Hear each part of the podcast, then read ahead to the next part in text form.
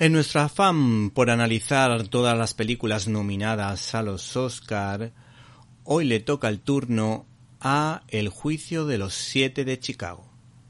Seis nominaciones a los Oscar avalan a la película que hoy estamos analizando, que puede verse en la plataforma de Netflix, pues ha pagado nada más y nada menos que 40 millones de dólares a la Paramount para intentar llevarse el Oscar. Y es que parece que el guionista Aaron Sorkin se está ganando un hueco en Hollywood, después de haberse convertido en el guionista de dos buenas series como El ala oeste de la Casa Blanca y la quijotesca serie The Newsroom. Y hay que decir que vuelve a la carga tras su gran debut en el largometraje Molly's Game. El caso es que repite como director y guionista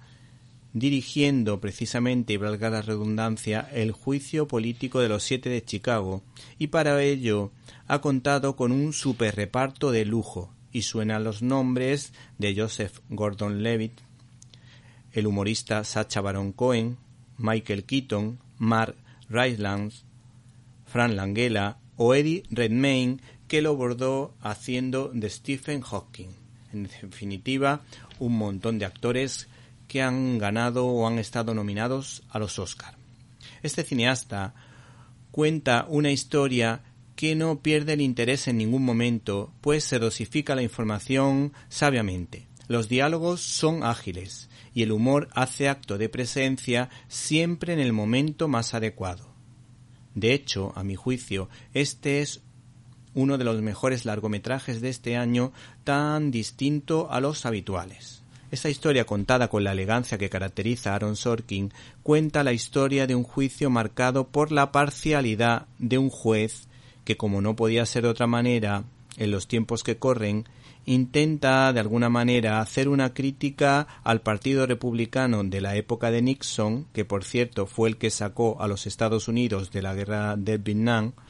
y relacionarlo con el Partido Republicano de la era Trump, que se ha caracterizado por una buena gestión económica y una magnífica defensa de la vida, pero por otra parte esta gestión ha sido sepultada por culpa de las impertinencias de este engreído presidente de los Estados Unidos. Pero